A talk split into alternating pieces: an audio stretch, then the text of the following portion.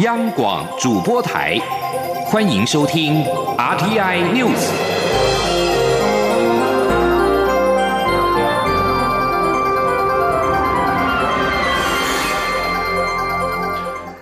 各位好，欢迎收听这节央广主播台提供给您的 RTI News，我是陈子华。一波三折的民进党二零二零不分区立委提名名单在今天晚上终于是出炉了。在经过了党内马拉松式的协调折冲之后，民进党主席朱荣泰在晚上是亲自举行记者会，宣布经中指会所通过的三十四席不分区立委名单，而其中现任社服专业背景的立委吴玉琴列为不分区的首位。环团代表洪胜汉、社民党创党召集人范云以及新著名代表罗美玲是位居前四名，而前葛魁游戏官是排名第七，问鼎立院龙头意味浓厚。记者刘玉秋的报道。民进党部分区立委布局一波三折，已在卡关。中指会也一言再言。党主席中泰与各派系代表还一度转往总统官邸沟通协调。经蔡文总统出手协调后，党内终于达成共识。十四号晚间，中指会顺利举行。民进党主席中泰会后，并亲自举行记者会，公布经中指会通过的三十四席部分区提名名单。中泰宣布，现任部分区立委吴玉琴列为部分区的第一名。而第二名到第六名的专业组名单依序为绿色公民行动联盟副秘书长洪生汉及社民党前召集人范云，新住民代表罗美玲，现任立委邱泰元与周春敏，而行政院前院长尤习坤排列第七名，象征为政治组的领头羊。接续回立法院民进党团总召柯建平，现任立委管碧玲，现任立委庄瑞雄，中常委沈发会，新闻主播林楚英，而现任立委施一方与前世界台商总会会长的侨务委员尤万峰也都在安全名单之列。至于一度被提名为不分区首位的原住民代表洪简庭会，则因为争议过大，管制列入不分区名单。原住民代表则改列台湾原住民部落行动联盟秘书长欧密。回浪排列在第十五名。中泰表示，这份不分区名单兼具多元与各不同领域，也具有功能性及代表性，也符合国会战斗力、代表全党意志以及国家整体利益三个原则。中泰说，提名委员会已在讨论，盼能尽最大努力，希望端出大家满意、国人期许的名单。过程相当艰辛，这个名单不够好的指责，他完全承担，希望能让党内团结。结胜选的气势，力平国会过半，护国保台。绝对还是有人认为这份名单不够好，不够满意。那这个部分的指责，就我个人完全来承担。我非常感谢大家对我们的批评跟指教。我希望这个过程能够让党内的同聚同同志胜选的志气跟保护台湾的决心。昂首阔步，继续守护台湾的民主与自由的空气。而对于部分区布局引发诸多争议，甚至遭质疑派系角力激烈。卓荣泰则说，部分区提名委员会的组成皆是他亲自拜托每位成员出任，他特别要向七位提名委员致谢。而提名过程，每位委员从不坚持个人意见，提名名单也非某派系的推荐，所有提名人选都是他亲自征询，而包括行政院长。苏贞昌在内都不该承受不公平的指责。他盼社会给民进党不分区提名委员会一致的肯定。中广播电台记者刘秋采访报道。而民进党在今天公布了二零二零不分区立委的提名名单，社民党创党召集人范云被列入不分区名单的第三名。朱文泰强调，这份名单纳入了社民党的范云，不仅是肯定他在野百合学运时代触发台湾政治改革的贡献，也反映了民进党在建构。抗中保台大联盟的过程当中，扩大结盟战友的成果，结合相同理念的政党，推动台湾社会进步。这样的结盟也得到社民党重要领袖的支持。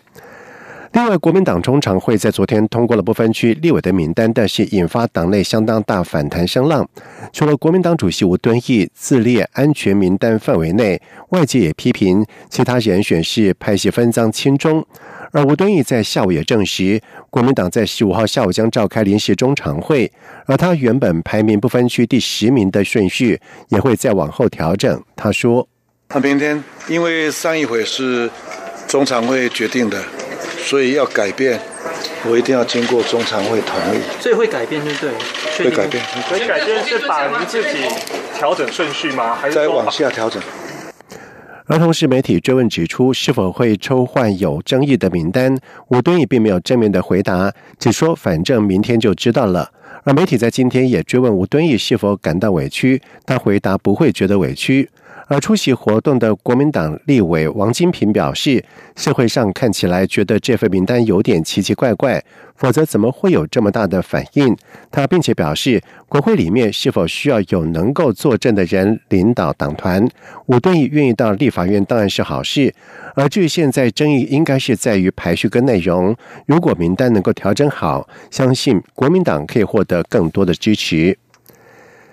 蔡英文总统在下午接见了二零一九国际数理学科奥林匹亚竞赛代表团成员。总统表示，科学运用以及人才的培育是政府的重要施政方向，因此推动升学优待办法，以培育更多的优秀人才。此外，台湾在明年也将主办第二十一届亚洲物理奥林匹亚竞赛，不仅能够让各国学生相互的学习，也能够增进人才的交流。记者欧阳梦平的报道。蔡英文总统在接见时指出，台湾代表团在今年国际数理学科奥林匹亚竞赛中，共获得十四金、十四银、十三铜以及四面荣誉奖，创下百分之百得牌率。选手们克服高压，沉着应战，每位都是台湾之光。总统还笑说，他看到这些获奖学生，就像看到中华队一样高兴。他在接见外宾时，也跟对方说，现在是台湾人最高兴的时候。总统表示示，科技发展是提升台湾国力非常重要的动力，科学运用与学术人才培育也是政府非常重要的施政方向。除了推动升学优待办法，培育更多优秀的科学人才外，他也期许透过教育部的高中女生科学教育寻访计划，激励更多女学生勇敢突破性别的框架，投入科学领域。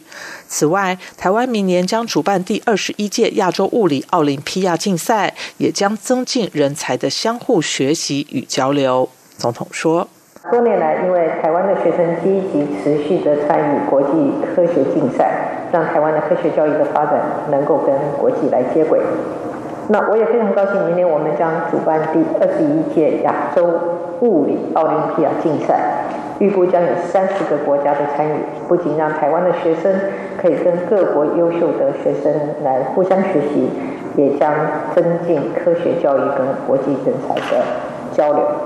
总统最后强调，人才和技术是国家进步的关键，让每个人都能充分探索自己的兴趣，让年轻世代有更多公平的机会，是政府的责任。他相信在座的学生都是推动台湾发展的关键角色。他也期许学生们继续坚持理想，怀抱大志，成为推动国家进步的重要力量。中央广播电台记者欧阳梦平在台北采访报道。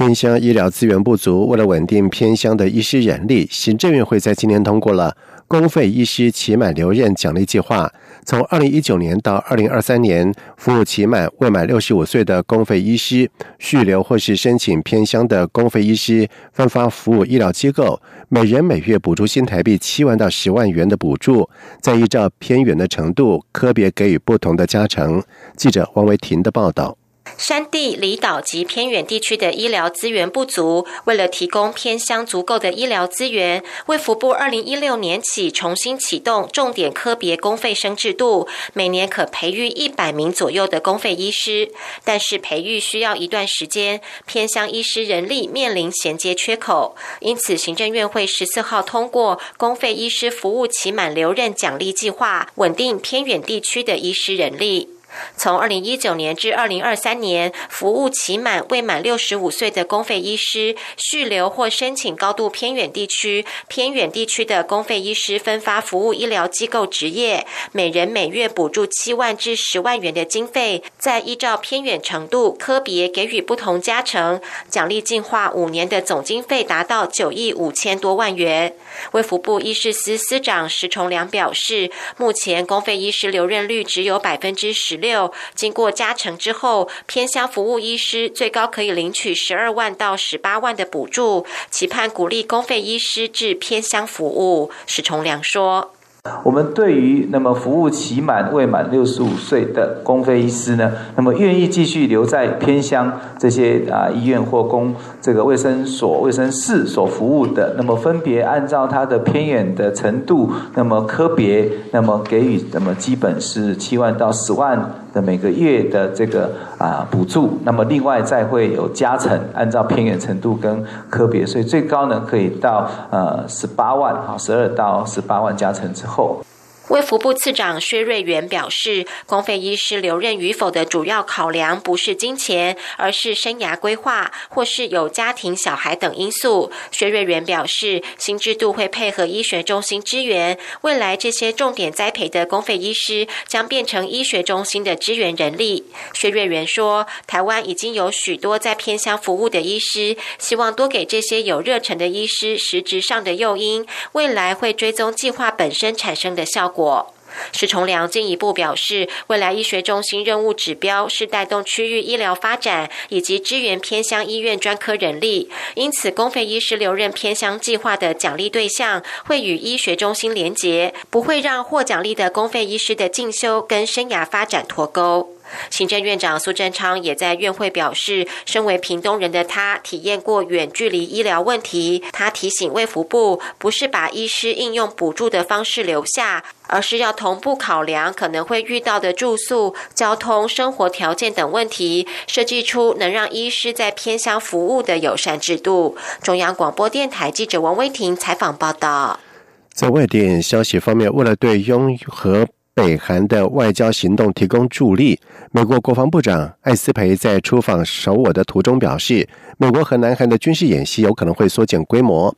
北韩长久以来抗议美韩联合军演，谴责这是为入侵预做准备。针对陷入僵局的北韩武器计划谈判，平壤已经对华府设定年底的最后期限，并且强调北韩的耐心已经快要耗尽。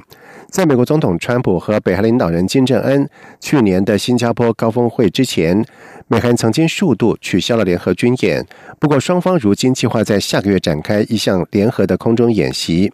埃斯培今天将在南韩展开他的亚洲访问行程。他在飞往首尔的途中表示，美韩将根据外交的需要，或多或少的调整军演的态势。不过，埃斯培也表示，可能缩减联合军演的规模。不应被视为是对平壤的让步，而是一种让外交大门保持敞开的手段。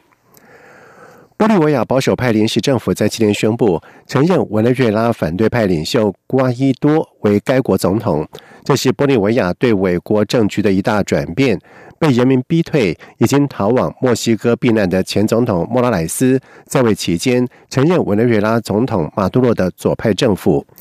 玻利维亚政府在今天由通讯部长利扎拉加向记者发布这项消息，明白宣示玻利维亚在驱逐莫拉莱斯政权之后，也成为承认瓜伊多为委内瑞拉总统的最新国家。瓜伊多在今年一月底自行宣布出任委国临时总统，并因此掀起和马杜洛政权之争。玻利维亚参议院副议长艾利兹在十二号自行宣布为临时总统。美国十三号承认艾利兹为临时总统，国务卿蓬佩奥并且向他表达祝贺。印度政府在今天宣布空气品质达到有害的等级，首都新德里政府以紧急措施下令各级学校停课。但是在今天，却有大约一千名的学童在一项为争取儿童福祉的活动当中，在严重雾霾的环境之下跑步。这项为儿童而跑的活动是为了纪念印度第一总理尼赫鲁的诞辰。尼赫鲁的生日也是印度的儿童节。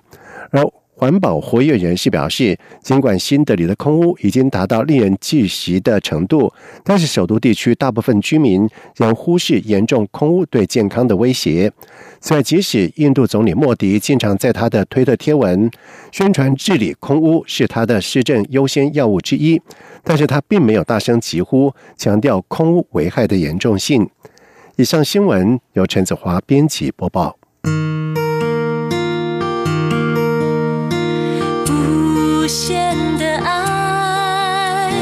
全世界传开，永恒的光。